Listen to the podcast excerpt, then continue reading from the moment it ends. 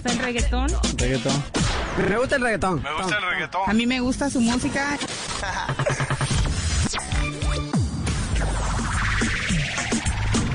Hoy, en el Top Burro de la semana, nos llega una canción de la casa disquera Descaro Records.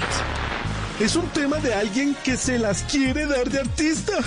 Un reggaetoñero que viene del monte, pero que ahora es artista urbano. Se trata de Timo el Bambino, con una canción llamada Confesiones y lanzada en el escenario de la hip.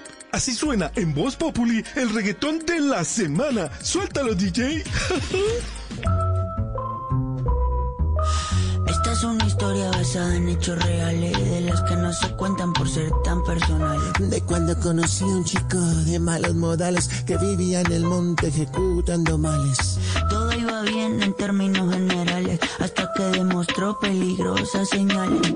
Un día me dijo en la jepa, aunque me embalen, que atentarían contra cuan maestros criminales. en, en la conducción de, de, de Alfonso Cano, nos informa de que un comando, comando ha informado que está listo para, para atentar contra la vida, contra la vida en ese momento del presidente Juan Manuel Santos. Y en últimas, pues él tomó la decisión y dijo que eso no se iría a ejecutar porque no sería ético, ético, ético, é- é- é- ético.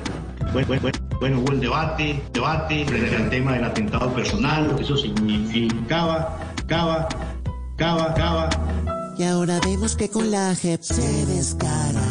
Su descaro nunca para. Y su vergüenza nunca para. Y de prisión no tendrán nada.